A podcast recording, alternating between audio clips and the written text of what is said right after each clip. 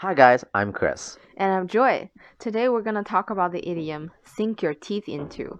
It means to do something that needs a lot of energy and enthusiasm. You can use it like this I want to sink my teeth into this. She really sank her teeth into this. They are going to sink their teeth into it. Well, the literal meaning of this idiom is to bite something. So imagine someone slowly biting into a burger with his teeth. We can call that, he's sinking his teeth into that burger.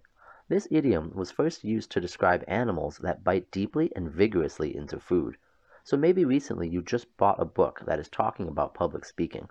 You can tell your friend that it's a great book to sink your teeth into. Or you have put on a little weight and decided to start working out regularly. So you can say, I've been sinking my teeth into losing weight these days. Now let's see how we can use it in a conversation. Hey Brian, you called me earlier today when I was in a meeting, so I couldn't answer your call. What's up? Yeah, I just wanted to speak with you about the new app that I sank my teeth into developing recently. I was wondering if you were interested in joining me in the project. Are you sinking your teeth into learning English?